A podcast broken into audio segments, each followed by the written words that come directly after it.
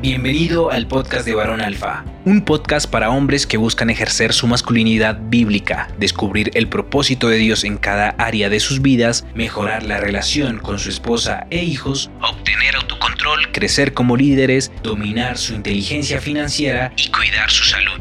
Cada semana tendremos temas y entrevistas con hombres que con sus testimonios reales van a impactar tu vida. Bienvenido, varón. Varones, bienvenidos a un episodio más del podcast de Varón Alfa. Mi nombre es Oscar Vega y el día de hoy estoy muy contento y muy agradecido con nuestro invitado que se conecta desde Costa Rica.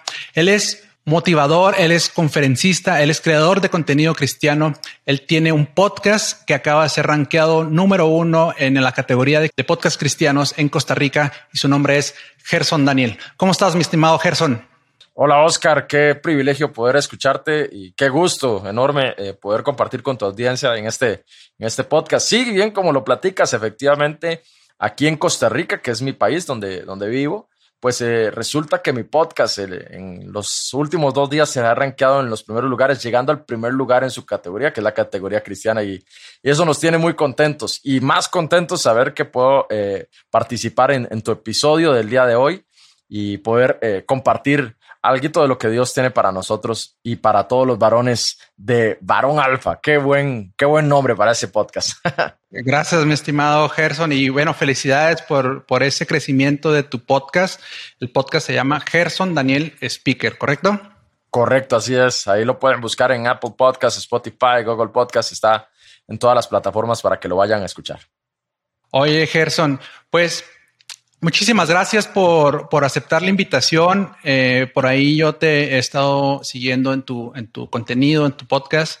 Y la verdad es que el tema del día de hoy es un tema que para ti en lo personal, pues es algo que has estado compartiendo eh, por ahí en algunos episodios y más específicamente en uno que se llama Fui llamado, de tu serie Fui llamado, y la verdad me impactó bastante y fue que este, pues me, decidí a, invitarte a, aquí a Baron Alfa para que nos compartieras un poquito de tu testimonio, de lo que el Señor ha hecho en tu vida y, que yo estoy seguro que va a ser de, bendición y edificación para, para muchos varones que puedan estar pasando eh, algo similar Así que, ¿por qué no entramos de lleno al tema y, nos platicas un poquito de, quién es Gerson Daniel, cuál es tu historia, Gerson, y cuál, cuál ha sido tu testimonio? Muy bien, excelente, claro que sí, Oscar. Y para todos los que nos están escuchando, bueno, ¿quién es Gerson Daniel? Yo en este momento me dedico, como bien dijiste, a ser conferencista, podcaster, creador de contenido, de videos. Eso es lo que eh, Dios me ha llamado a hacer para ministrar eh, principalmente a hombres, pero me he diversificado en, mi llamado, en mi proceso con Dios y, he descubierto otras áreas en las que eh, soy bueno y en las que puedo aportar a la iglesia en general, a, los cristianos en, en, Latinoamérica. Y bueno, eso es lo que estoy haciendo al día de hoy. Ahora vamos a, a ver, esta, esta historia mía inicia bastante tiempo atrás. Habría que remontarnos a los 90. Voy a tratar de resumirlo lo más que se pueda, pero para los que me están escuchando, quiero que aprovechen bastante eh, lo que vamos a, contar. Yo nací en un hogar cristiano, Oscar. Esto es lo más interesante de todo. Eh, y ya vamos a ir viendo conforme vaya transcurriendo la historia ¿Por qué, ¿Por qué menciono esto? Yo nací en, el año 89 en un hogar cristiano, mis dos papás, mi papá un evangelista nato, buenísimo de los años 80 y 90, mi mamá una mujer de intercesión espectacular y nazco en ese contexto, en un contexto donde se habla de Dios, se habla solo de Dios, no hay otra cosa que no sea Dios en nuestras vidas.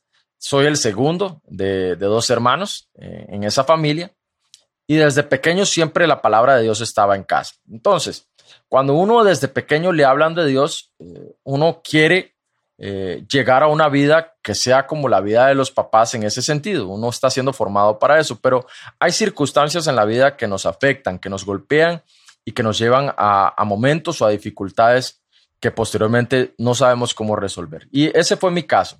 Ahora, ¿cómo inicia mi vida? ¿Cómo inicia mi llamado en Dios? Bueno, cuando yo tenía siete años, Oscar, y la gente que nos está escuchando, los varones que nos están escuchando, cuando yo tenía solo siete años, mi papá eh, se enferma de cáncer, un cáncer terminal, una situación que rompe el esquema familiar, rompe la situación en casa Y en aquel momento, inclusive hasta he creado un video sobre eso, que lo pueden buscar ahí en mi contenido después, ahí más adelante les dejamos el contacto. Cuando yo veo esta situación de mi papá y la angustia que, que él está sufriendo, yo hay una tarde, una tarde noche clave en mi vida que eso marca un antes y un después. Mi papá solo en, en la sala de la casa, él se pone a hablar con Dios y le dice al Señor literalmente que él no le importaba nada de esta vida, que no estaba aferrado a nada, ni a mi mamá, ni a lo material, ni al ministerio al que se dedicaba, absolutamente nada, Oscar, a él no le importaba nada, pero que él sí había algo que le tocaba muchísimo, y eran sus dos pequeños hijos, mi hermano y yo. Y entonces él le pide al Señor que le alargue, que le conceda vida solo por nosotros dos, porque quería vernos crecer, quería vernos servirle al Señor y quería vernos prosperar. Él hace esa oración. Cuando él termina de hacer esa oración, yo con siete años en mi corazón digo, sí, Señor, que papá pueda verme crecer y servirte. Ese fue mi sí y mi amén a Dios. Desde aquel momento inicio una carrera por servirle al Señor. Solo que eh, sí puedo confesarles que no estaba sirviéndole como mi primera prioridad. Primero estaban mis estudios, el deporte, las clases, todo lo que yo hiciera y después, si había tiempo, iba a la iglesia y servía. O mm. iba a, a los grupos ministeriales de mi mamá y servía. Era así como yo lo estaba haciendo. Esta oración que hace tu papá, ¿la hace frente a ustedes o tú lo escuchas? Este, ¿Estaba tu mamá? ¿Cómo, cómo era el contexto? ¿Cómo era, cómo era Muy bien. Qué buena pregunta, porque realmente mi papá se aísla de todos. Él no, no quería que nosotros lo viéramos, pero este niño que era yo bien inquieto, bien juguetón, que se escondía debajo de las escaleras, que se escondía en, los roperos, que se escondía debajo de las mesas, yo me escondo, lo sigo y lo escucho en la sala ah. eh, mientras ah. él estaba solo. O sea, no se dio cuenta. Él no se dio cuenta, él no se percató. Mi mamá no sabe de esta oración o no sabía de esta oración hasta que yo le conté después. Mi hermano no sabía de esta oración. Es más, yo te puedo decir que al día de hoy, si le preguntas a mi papá, mi papá casi ni se acuerda de esa oración. Mm. Eh, y ya les estoy adelantando que mi papá el día de hoy sigue con vida. Mm. Pero el caso es que yo hago esta oración y empiezo a servirle al Señor. A mi papá le operan eh, de cáncer y Dios le da una palabra a mi mamá de que el doctor que le iba a hacer aquella operación Dios lo iba a usar para que mi papá pudiera recibir su sanidad. El doctor, el doctor Manuel Emilio Vindas Montero, le dice a mi mamá que hizo una operación que él nunca había hecho y que le había extirpado un 90% del estómago a mi papá y partes de otros órganos y que si sobrevivía solo era por la mano de Dios. Han pasado 25 años de eso y mi papá hoy está vivo. Y para la gloria del Señor. Y es un testimonio vivo sobreviviente de un cáncer que era fulminante y ahí está. Y, me sirve como testimonio para yo seguir pues hablando del Señor y hablándole a, otros hombres y a otras personas de Cristo, de lo que Dios puede hacer en la vida de una persona. Así que ahí fue donde yo inicio, donde yo empiezo una carrera por eh, seguir los pasos de, mi familia, de mi papá, de mi mamá, por querer hablar del Evangelio, por querer predicar a Jesús, al Cristo vivo que, que sanó a mi papá. Y pasan los años y llega eh, una etapa complicada en mi vida que es a los 15 años. Y aquí quiero mencionarles algo muy importante porque mi testimonio va a tocar mucho esto. Esto es neurálgico para que ustedes puedan no solo entender mi testimonio, sino puedan entender lo que está pasando hoy en día. Entre los 15 y los 29 años, Oscar, hay una estadística que dice, por lo menos en mi país, Costa Rica y en Latinoamérica anda parecido, que los hombres y mujeres, esto es general, jóvenes, entre 15 y 29 años, la segunda causa de muerte, la segunda, es el suicidio. Wow, increíble. Es así de fuerte, es así de tremendo, es así como estamos.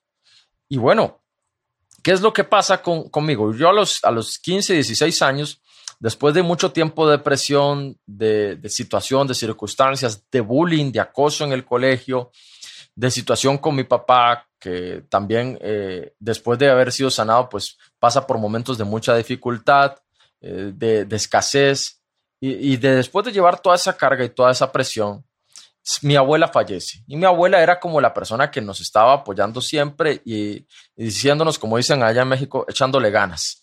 Mm. Eh, a propósito de que mi familia en Ciudad de México seguro va a escuchar este episodio, les mando un abrazo y un, un saludo. Echándole ganas. Mi, mi, abuela era la que nos empujaba, la que nos motivaba, la que nos eh, sacaba adelante. Mi abuela fallece con 93 años, Dios le alargó bastante la vida. Yo nací cuando ella tenía casi eh, los 80, o sea, con 77, 78 años, y con 93 ella fallece. Y abuela vivía con ustedes? Mi abuela vivía con nosotros. Pobre de mi papá que vivía con la suegra, pero sí, así era. Sí, pero bueno, el caso es que eh, mi abuela se, se, va de este mundo, parte con el Señor, y, y, yo me quedo como huérfano, como solo. Yo me sentía muy mal, aunque mis papás les amo mucho, les quiero y demás, pero mi abuela era como algo aparte, como una escena aparte. Y esto hace que ya, ya yo, fue como la gota que derramó el vaso. Venía cargando con muchas cosas. Siendo el menor, tenía que fungir como el hermano mayor, porque mi hermano es un muchacho especial con algunas características de Asperger. O sea que desde niño siempre me tocó eh, llevar difícil, con situaciones económicas, con situaciones como el cáncer de mi papá, que eso le impidió trabajar en el ámbito Tal vez sonará un poco extraño si lo divido, pero en aquel momento se conocía como el ámbito secular. Yo creo que eh, hoy día no podríamos separar lo secular de lo, de lo eclesiástico porque podemos servir a Dios en cualquier parte donde estemos. Eh, sin embargo, en aquel momento se le llamaba así. El caso es que eh, mi papá no pudo pues trabajar de forma normal allá afuera gracias a ese tema y todo eso llevó muchas cargas y una, una mañana Mañana. ¿Tu mamá, ¿tu mamá trabajaba? Mi mamá trabajaba. Mi mamá, eh, pobre, mi, mi, mamá, mi señora madre, ella tenía que llevar toda la carga eh, de la casa y era bien complicado para ella. ¿Y esto hacía que tu abuela fuera o, cumplía de cierta manera esa, pues no, el rol de madre, pero sí como que estabas muy apegado a tu abuela por, por esta razón de que tu mamá tenía que salir a trabajar? Evidentemente, eh, a ver, mi mamá fue una excelente madre, lo sigue siendo hasta el día de hoy y ella nos dio calidad, tal vez no cantidad de tiempo, pero sí calidad. Sin embargo, mi abuela, pues, eh, era la que nos nutría de ese, de ese apapacho, ¿no? De, ese, de ese cariño cuando mami no estaba. Entonces, eh, ella nos, nos bendecía mucho con su presencia y con su forma sabia de ser, que era una poeta también. Entonces, tenía tanto conocimiento, tanta cosa que aportarnos. Y pues su ausencia como te digo, fue eh, el punto ya de, reventarme, lo que, lo que ya hizo que ya yo no pudiera más. Me pasa esto, me pasa lo otro, me pasa aquí, me pasa allá, y ahora para colmo se me muere mi madre. No quiero nada más con esta vida, no quiero nada más con este mundo. Ahí es donde... ¿Tu madre te refieres a tu abuela? No, no, no. Eh, mi mamá es mi mamá y mi abuela es mi, mi abuela. o sea, se muere. Perdón, sí, se muere mi abuela, mi mamá no se muere, perdón. Oh, ya, Ahí fue un safis mío. sí, no, ok, este, para estar claro, ok. Sí, sí, estamos claros. Mi, madre todavía sigue viva, eh, la tengo conmigo, gracias al Señor, y espero que me la preste por varios, por varios años más, pero mi abuela sí, mi abuela se, se va de este mundo y eso me quiebra. Y una mañana, Oscar, eh, te cuento, yo ya estaba que, que yo ya no quería más, me sentía mal, además estaba pasando por una depresión profunda y entonces este, hay una soga en, la casa, la tomo y veo una cama que ni siquiera era alta, sino que era una cama a, perfil de piso, ¿no? A, ras de piso.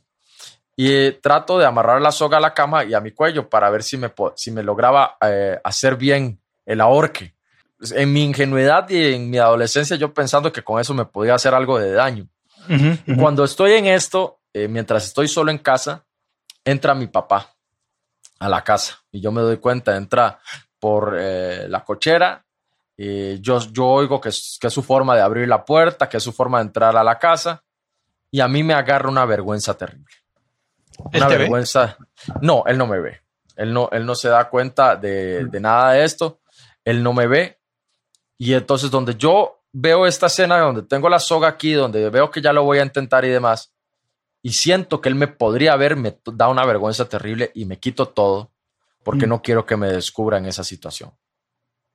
Cuando yo me quito todo, eh, me como que vuelvo en mí mismo y me digo a mí mismo, Gerson, nunca más vuelvas a tomar una decisión como esta. Date la oportunidad de creer y de ver, porque yo, Oscar, en aquel momento como, como hombre joven, como adolescente, yo pensaba, nunca me voy a casar, nunca nadie me va a volver a ver, nunca voy a tener una vida, nunca voy a estudiar, nunca nada. Yo, yo pensaba que, que ahí era el final y decidí darme una oportunidad. Ahí fui yo el que me di la oportunidad de decir, vamos a descubrir qué más hay adelante, vamos a ver qué hay, pero también en parte por la vergüenza que me dio que mi papá me pudiera descubrir y verme en ese estado.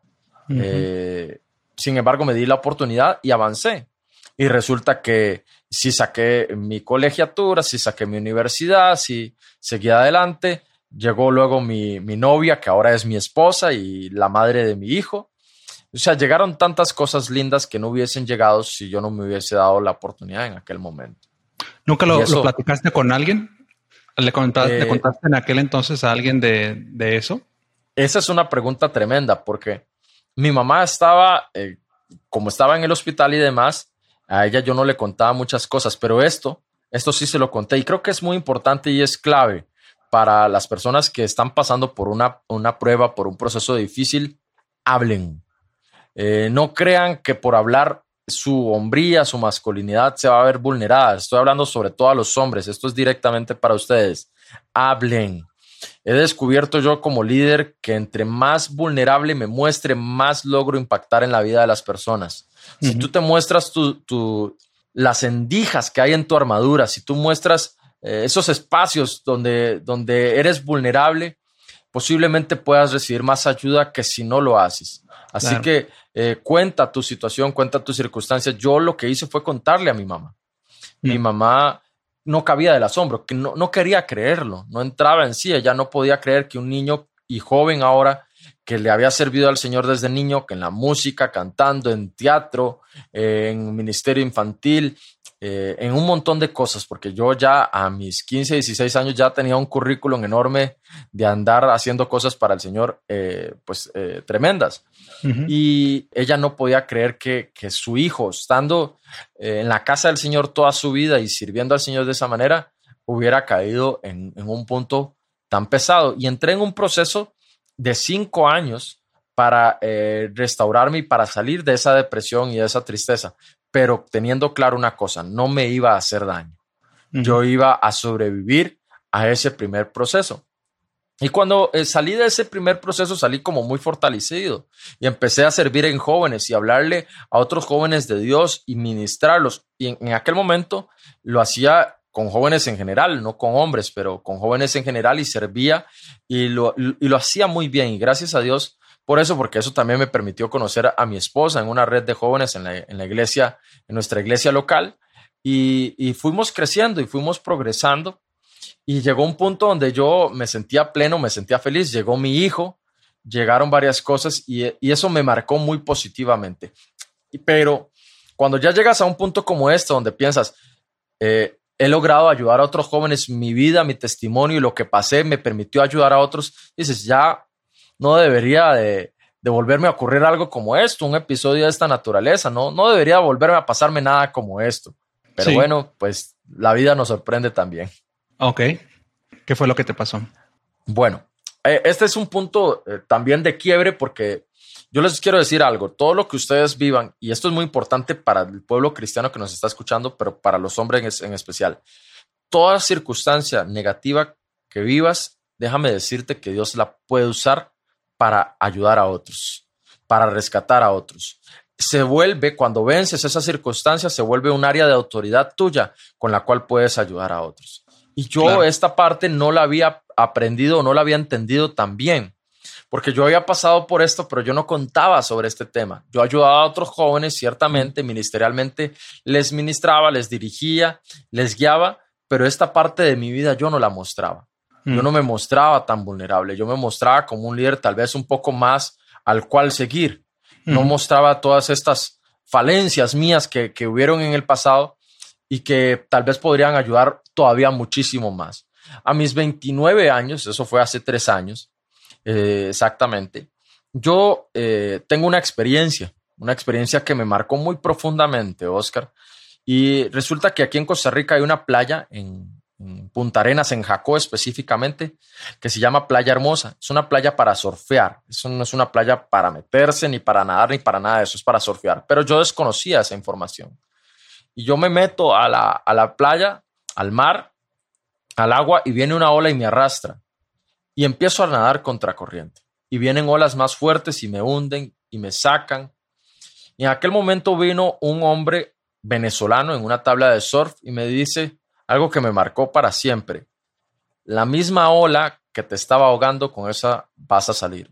Mm. Esto también va para todos los hombres, apúntenlo por ahí. La misma circunstancia que te está eh, dañando, te está afectando, te está eh, pues este, impidiendo crecer, esa misma circunstancia es lo que Dios puede usar para hacerte crecer, para hacerte prosperar en esta tierra de los vivientes. Qué, poderoso, ¿eh?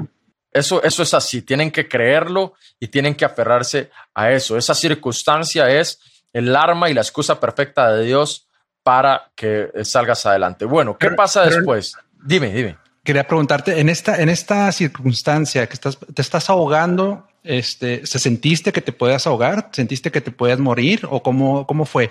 ¿Y de dónde sale este hombre, no? o sea, ¿lo viste venir? ¿Cómo, cómo fue? Mira, eso, eso fue tremendo porque después de cinco o siete minutos, eh, quizás... ¿Tu, familia te estaba viendo? Sí, estaba mi esposa y estaba mi hijo. Mi hijo no quiso entrar al mar, me, algo le hizo a él sentir que no. Y gracias a Dios que no, Oscar, porque yo, por dar la vida por él, lo hago todo, con tal de sacarlo a él y claro. yo me lleve la corriente. el caso es que eh, mientras yo estoy ahí, casi que muriendo, y viene este hombre, antes de que él venga, yo veo a mi familia al fondo, que no me responden, que no nada. Ellos sí están viendo, pero angustiados e impotentes, mi esposa y mi hijo. No saben qué, mm. más puede, pueden hacer. Hay un momento donde yo ya siento que las fuerzas me van a faltar y yo miro hacia el cielo y le digo al Señor, Dios, si no haces un milagro aquí yo me voy a morir, porque no había nadie, no había salvavidas en ese lugar, no había absolutamente nadie. Yo me veía solo y estaba casi que a un kilómetro de la orilla con las olas más fuertes. Wow. Y yo le digo, Señor, pero ¿sabes qué? Si aquí voy a morir, que así sea, pero no voy a morir si no es peleando. Yo voy a, hasta mi último aliento, hasta mi última gota, no me voy a rendir, voy a luchar contra las olas y si muero, muero peleando contra el mar. Y empecé a nadar con todas mis fuerzas y seguía y seguía y seguía. Y se me acerca este tipo y me dice, eh, campeón, lo hiciste bien, ¿verdad? Lo hiciste mm. fantástico, eh. Y ahí es donde me dice la frase, la misma ola que te estaba ahogando, con esta vas a salir. Yo salgo del agua. El hombre me saca, ni siquiera recuerdo su rostro. Era simplemente un tipo que surfeaba ahí, que estaba ahí cerca del hotel, pero nunca más lo volví a ver. Ni siquiera tuve palabras para agradecerle. Estaba tan reventado por el agua, por el mar, mis riñones me dolían de las suprarrenales, las glándulas que producen la adrenalina y que eh, exaltan todo el cuerpo para que dé más de lo que pueda dar. Y, y salgo, pero cuando salgo de ahí, salgo con una perspectiva nueva. Mm. Yo empecé a pensar y reflexionar sobre mi vida, sobre lo que había hecho hasta ese momento, hasta mis 29 años sobre mi llamado, sobre lo que Dios me había dicho que tenía que hacer y sobre lo que había hecho hasta el momento. Y concluyo lo siguiente, Oscar. Concluí en aquel momento que si me hubiera muerto esa tarde, que Dios me, me prestó, no le hubiera dejado nada ni a mi esposa ni a, mi hijo. Desde mi perspectiva, así, así era en ese momento. Y entonces yo entiendo, ¿qué, ¿qué, le estoy dejando? ¿Qué estoy haciendo por ellos? ¿Qué estoy haciendo por esta sociedad? ¿Qué estoy aportando? Estoy contando mi testimonio, mi vida, estoy cambiando las vidas de otras personas. Bueno, el que cambia es Jesús a través nuestro, pero somos instrumentos. Estoy siendo instrumento de Cristo para que otros sean transformados por el poder, por el amor de Dios y puedan cambiar y puedan entender que Dios sí hace cosas diferentes en la vida de los demás. Cuando concluí que no, sentí como que si había desperdiciado 29 años de mi vida. Y entro en otro proceso de depresión tremenda por, por esa situación, por ese despertar. Fue como cuando despiertas, pero no como cuando despiertas de un sueño riquísimo que tuviste, sino como cuando te dan con un bate de béisbol en la cabeza. Literalmente es como que quedas choqueado y entiendes que algo pasó. Y en medio de eso, cuando yo entro en este proceso de depresión, yo otra vez me pregunto, Señor, otra vez lo mismo, pero si yo ya a los 16 años pasé por esto, ¿por qué mm. pasar otra vez de nuevo por una cosa como esta? Y Dios solo me dijo una palabra a mi corazón y fue la siguiente. Hijo, sobrevive al proceso. Sobrevive al proceso. Yo no entendía por qué. Y llega un punto en el camino donde yo, ya a octubre del, 2018, eh, en una mañana estoy en, un balcón del apartamento donde vivíamos mi esposa y yo y mi hijo. Y ahí yo ya me quiero tirar, porque ya no aguanto más, no, no podía dormir, tenía largas noches donde, donde mi vida sentía que no tenía sentido, donde sentía que me estaba yendo por un hueco, donde me sentía infeliz con mi trabajo en el que trabajaba, donde sentía que no estaba cumpliendo el propósito para el cual fui llamado a esta tierra y donde sentía que, que si en cualquier momento me iba no estaba dejando nada. Y ahí, en esa mañana, sabes, aquí y seguro ahí donde vives también, Oscar, sucede hay una contaminación lumínica grande producto de las luces de la ciudad y por lo tanto el cielo no se puede ver despejado ni se logran ver las estrellas ni nada. Claro. Y aquí es, es así, en el lugar donde yo vivía se llama San Pablo de, Heredia. Heredia es una provincia muy linda aquí en Costa Rica. Esa mañana yo a las 2 de la madrugada, 3 de la madrugada por ahí, salgo, voy a ese balcón, ya voy a tomar esa decisión. Y Dios me habla y me dice, hijo, ¿qué haces ahí? Mm. Y yo con lágrimas en los ojos le digo, Señor, no lo sé. Tú sabes, porque yo no sé qué estoy haciendo aquí, no aguanto más, no soporto más. Y Dios me habla y me dice, hijo, mira hacia el cielo y cuenta las estrellas, si es que puedes. Oscar, yo vuelvo a ver hacia el cielo y miro las estrellas. Estaba estrellado el cielo como nunca antes estaba despejado, no había contaminación lumínica, se veía claro.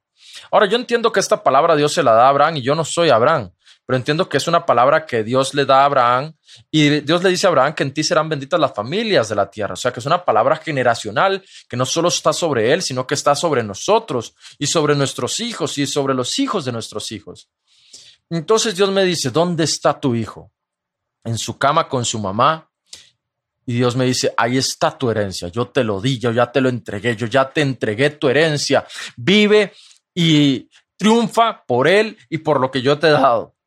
Yo te he bendecido para que bendigas a otros. Y ahí está la prueba más grande de eso. Evan, sin hacer absolutamente nada, ha sido una de las bendiciones y una de las ideas de Dios más grandes que, me ha regalado. Es uno de los privilegios más enormes que yo he tenido. Y Evan, con, con todo eso, solo con su existencia, pues Dios lo usó como una herramienta para hacerme entender ese propósito y ese Dios generacional que nos ama tantísimo. Y con eso y con esa situación yo, yo despierto una realidad y, y entiendo que entonces ahora tengo que buscar crear una plataforma para poder entrar a mi llamado de forma definitiva. Y paso todo el 2019 como un año muy tranquilo en el Señor, meditando, haciendo, viendo, creando para ver cómo hago para lograr salir del trabajo en el que estaba y dedicarme a lo que Dios me había llamado. Y en el 2020 y se viene la pandemia y bueno, pues es una situación que ahorita ya les voy a contar sobre eso. Dime, dime. No, nada más quería eh, preguntarte un poco más acerca de, de, bueno, de, la situación que pasa un poco después de que nuevamente vuelves a tener ese tipo de pensamientos y esa situación depresiva que te lleva a tener pensamientos eh, nuevamente de, suicidio, de, dejar todo por, por la paz y, esto que platicas pues, realmente es, es muy impactante.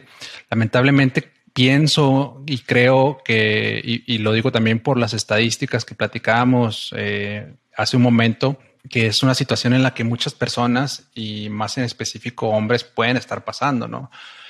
Y, y, esa parte me, me, llama muchísimo la atención, que Dios habla a tu corazón y te dice, ahí está tu herencia, ¿verdad? Ahí, eh, o sea, ahí está tu hijo, ahí está tu herencia ahora te toca a ti poner tu parte, ¿no? Ahora te toca a ti hacer tu, hacer tu parte. En este momento, ¿tú sabías cuál era tu llamado?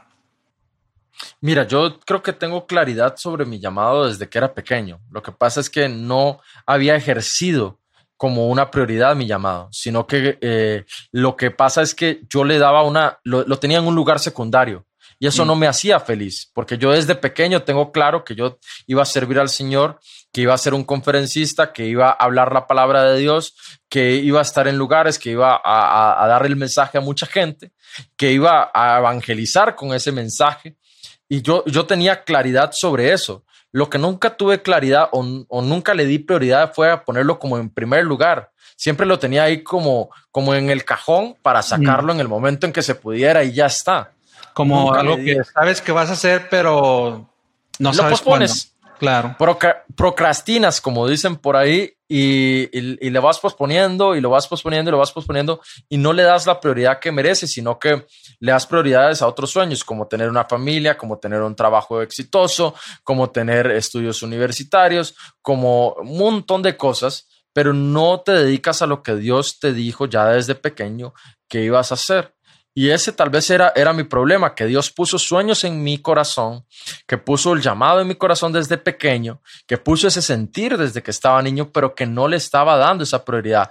Y sabes una cosa, a veces por miedo no nos lanzamos al vacío, pero yo, y, creo que esto es muy importante que lo sepan todos los varones, eh, yo le tengo más miedo a pasar 40 años, 50 años en un trabajo que no me gusta a lanzarme al vacío por todo lo que Dios me llamó a hacer e intentarlo. No sabes si vas a triunfar o vas a ser el más exitoso o no.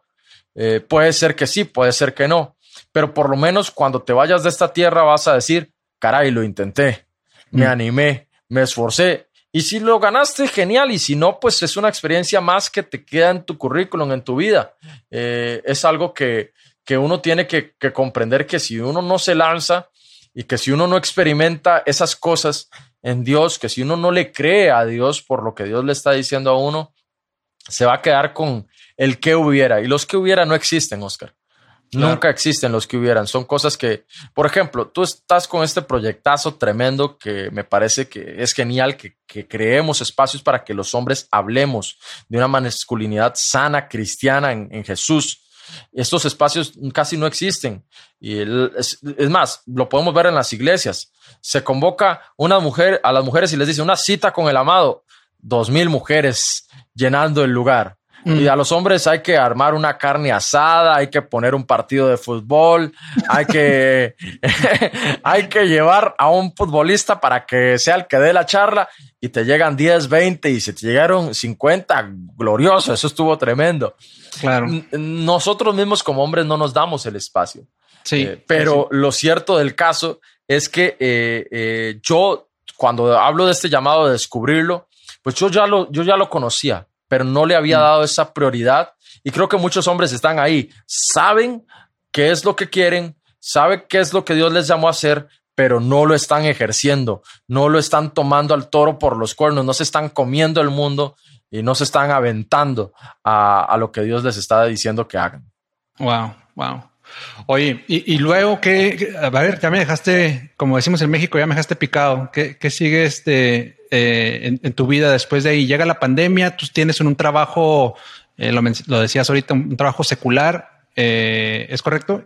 Y, sigues en, en, este trabajo, sabes tu llamado, pero no te has animado a hacerlo.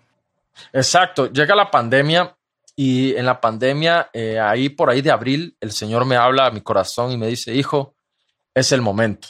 Eh, te di todo este 2019 para que descansaras, para que meditaras, para que pensaras qué es lo que vas a hacer, para que pudieras construir, para que pudieras progresar, para que pudieras hacer alianzas o conexiones con personas que te van a posicionar en lo que, en lo que yo quiero para ti. Ahora es el momento. Y yo dije, eh, pues sí, señor, pero necesito salir de mi trabajo. O sea, ¿qué, ¿qué onda con eso? ¿Qué pasa con esto? Y eh, Dios me está hablando, Dios sabe el futuro, Dios sabe lo que viene más adelante. Dios me habla eso a principios de abril y a mediados de mayo, Oscar.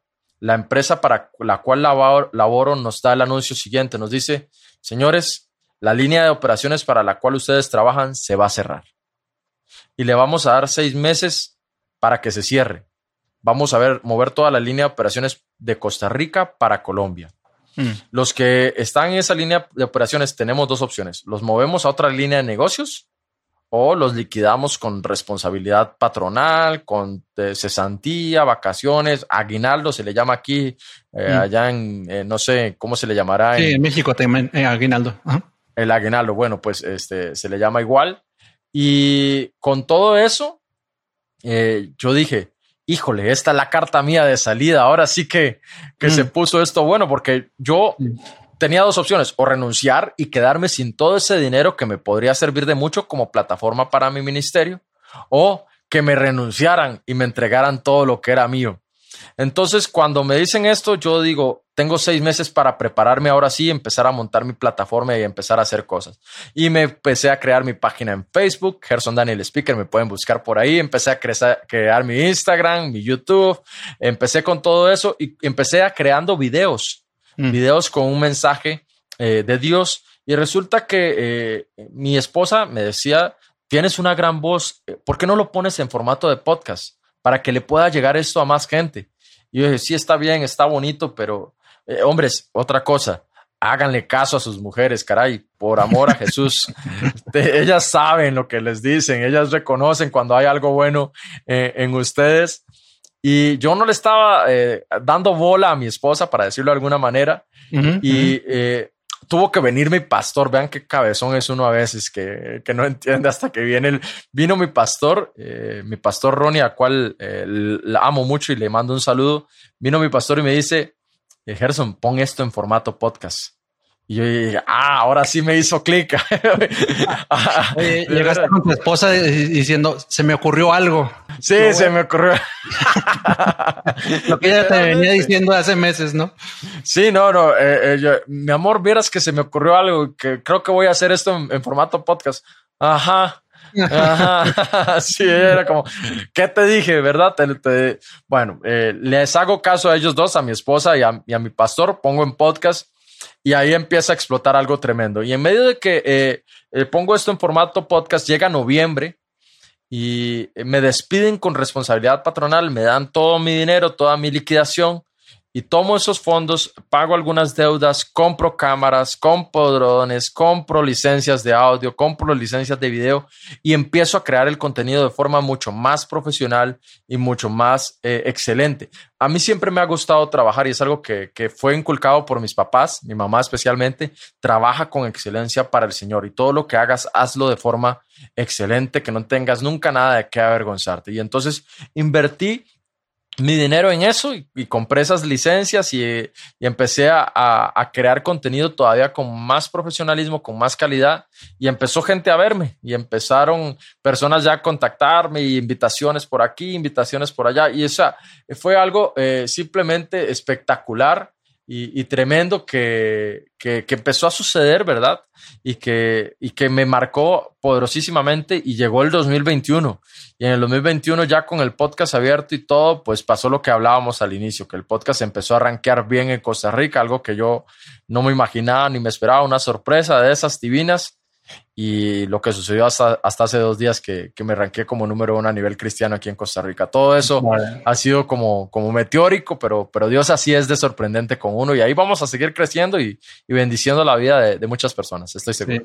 con gloria para el Señor. Qué bueno, me da muchísimo gusto, eh, Gerson, este, que Dios esté respaldando ese llamado. Eh, la verdad es, es, es muy alentador el saber que cuando el Señor te llama a algo, él va a encontrar la forma y curiosamente siempre se va a glorificar. Es, lo vemos una y otra y otra vez que no, no le gustan las cosas fáciles que pueden malinterpretarse como, ah, esto lo hice yo porque soy muy buen orador, sino que lo hace de forma que él se lleva toda la gloria. Y en este sentido, eh, Gerson, gracias por compartirnos este testimonio tan, impactante de, lo que ha sido tu llamado. Y quería preguntarte, ¿tú crees que el llamado lo debemos buscar o que o debemos esperarlo? Uf, qué fuerte esa pregunta. ¿Crees que tu llamado lo debes buscar o lo debes esperar? Es, una pregunta eh, fuertísima porque yo creo que ambas. Eh, a ver, uno debe buscar, eh, porque el que busca encuentra. Eh, busquen, yo lo que les recomendaría es que busquen al Señor, pero en, mi experiencia yo te puedo decir que que yo esperé a que el Señor me diera el banderazo de salida para muchas cosas y a veces esperar en Dios es difícil. Eh, pero también yo busqué mi parte con Dios, yo busqué eh, la presencia del Señor. Entonces yo creo que el llamado se busca en cierta forma, pero más que buscar el llamado, yo lo que diría, en busquen en la presencia de Dios, para que Dios sea el que les diga dónde está la cosa, cómo está el tema y para que Dios mismo sea el que los catapulte y los lance. Creo que es ahí la clave. Es un poco una combinación de ambas, Oscar. Hay que saber esperar cuando toca esperar, porque hay momentos donde debes esperar para que Dios te diga un poquito más de tu llamado, para que Dios te revele un poco más, pero hay momentos donde debes buscar lanzarte profundamente en la presencia de Dios y, como hizo Jacob, agarrarse con el Señor hasta que el Señor le puso por nombre Israel y le desencajó el muslo y le dio una promesa que ha marcado generaciones. Hay momentos para ambas cosas.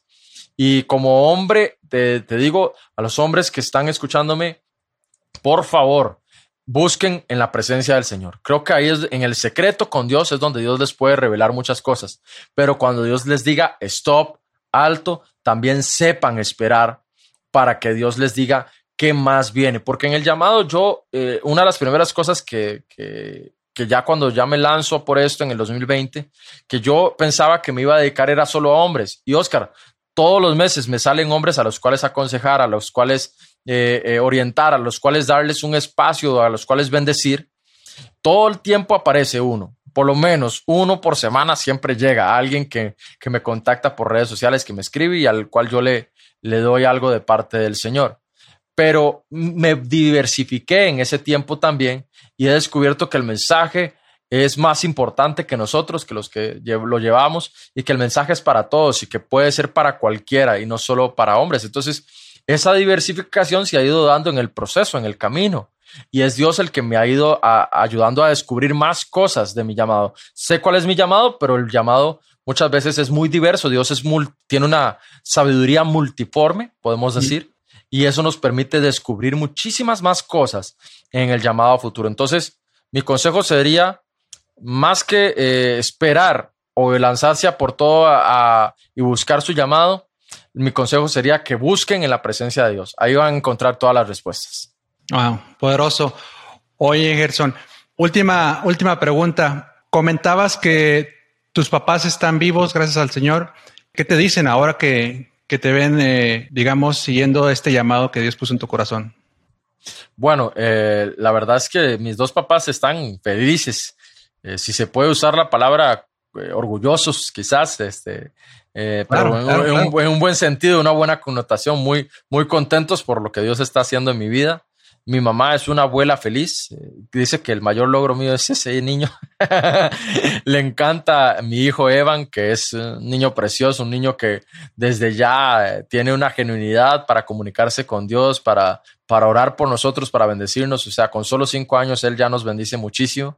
Mm. Entonces mis dos papás este, están súper felices. Mi papá también. Yo te puedo decir que mi papá en este momento, aunque ya eh, no, eh, por su edad y por, por su situación, pues ya no se dedica al ministerio o al servicio de Dios, pues eh, ha sido un hombre que, que, está contento con todo eso. Cuando, cuando le creé su video de dedicatoria por el Día del Padre, donde contaba la historia de él, y la historia mía de niño de los siete años, el hombre casi que lloraba, decía que los dos están muy felices, siempre oran por mí, siempre me mantienen sus, eh, en, en, sus oraciones, mejor dicho.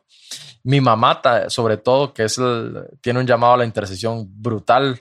Yo soy el fruto, y eso siempre lo he dicho, yo soy el fruto de las oraciones eh, de mis papás en mí, sobre todo de las oraciones que hicieron en los momentos más complicados. el fruto lo vemos hoy de esas oraciones de ellos y, y como dice la palabra del Señor, hay que honrarlos. Si usted tiene papás, eh, independientemente de las circunstancias, de cómo se comportan, de todo, la palabra no dice si sus papás son buenos o son malos, la palabra dice honra a tu padre y a tu madre. Es, no es condicional, es un mandato del Señor y es el primer mandamiento con promesa. Si usted tiene papás, aunque no sean los mejores, trate de honrarlos en todo lo que pueda porque Dios, eh, Él es fiel, el Señor es fiel y, siempre eh, te va a prosperar en tu camino si, si los honras. Así es.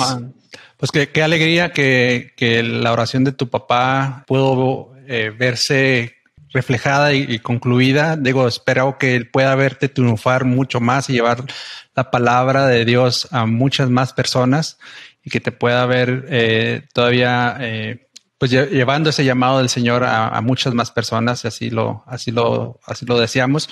Y, pues qué, qué padre, como decimos en México, que puedan verlo ahorita en ti y que puedan ver que, que has seguido ese, ese, pues ese llamado nuevamente, ¿no? esas oraciones de, tu padre y de tu madre y, pues los, los, bendecimos. Están escuchando este episodio. Les mandamos un saludo a, tus papás y, los bendecimos. Igual, Gerson, gracias por, por tu tiempo, gracias por contar tu testimonio, gracias por llevar la palabra del Señor a tantas personas. Te, te bendigo, mi hermano, y te, te mando un abrazo y a toda tu familia, aunque no tengo el gusto de conocerlos, ya saben que por acá tienen unos amigos también. También tengo hijos pequeñitos, uno de cinco también precisamente y, y uno, una niña que está por cumplir tres. Bueno, mi hijo está por cumplir cinco apenas, pero sé lo que sé lo que estás pasando ahorita con ese con ese este Evan se llama, ¿no? Evan, correcto. es, increíble, ¿no? Es ese, ese amor por los hijos. Gerson, muchísimas gracias. Te mando un abrazo muy fraterno y espero que tu podcast siga creciendo y siga llegando muchas más personas y que tu, testimonio sirva para bendecir la vida de muchos hombres y muchas mujeres que están por eh, pasando algo similar, tal vez están buscando su llamado o están sintiéndose tristes o deprimidos porque no se han atrevido a llevarlo a cabo. Un abrazo muy fuerte, mi estimado Gerson. Gracias, Oscar. Para mí un privilegio y bueno, esperar que tu podcast también siga creciendo. Eh, me alegra muchísimo el haber estado aquí contigo. Les mando un fuerte abrazo a toda tu audiencia.